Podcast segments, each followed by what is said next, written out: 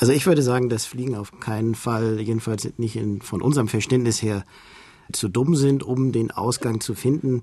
Es ist aber in der Tat so, dass äh, bei den Fliegen natürlich viel automatisiert abläuft, sie extrem schnelle Flieger sind. Das heißt, sie wahrscheinlich dann äh, die Glasscheibe nicht wahrnehmen können und äh, nur das Licht sehen und dann in der Hoffnung in die Freiheit fliegen zu können, äh, gegen die Scheibe fliegen. Man muss auch überlegen, dass es ja auch in der Evolution der Fliegen niemals vorgekommen ist, dass es Glasscheiben äh, gab. Das ist ja nur eine Erfindung, die erst in den letzten Hunderten von Jahren dann aufgetreten ist. Mm, Glasscheiben, die sich ihnen in den Weg gestellt Richtig, haben. genau. Mm.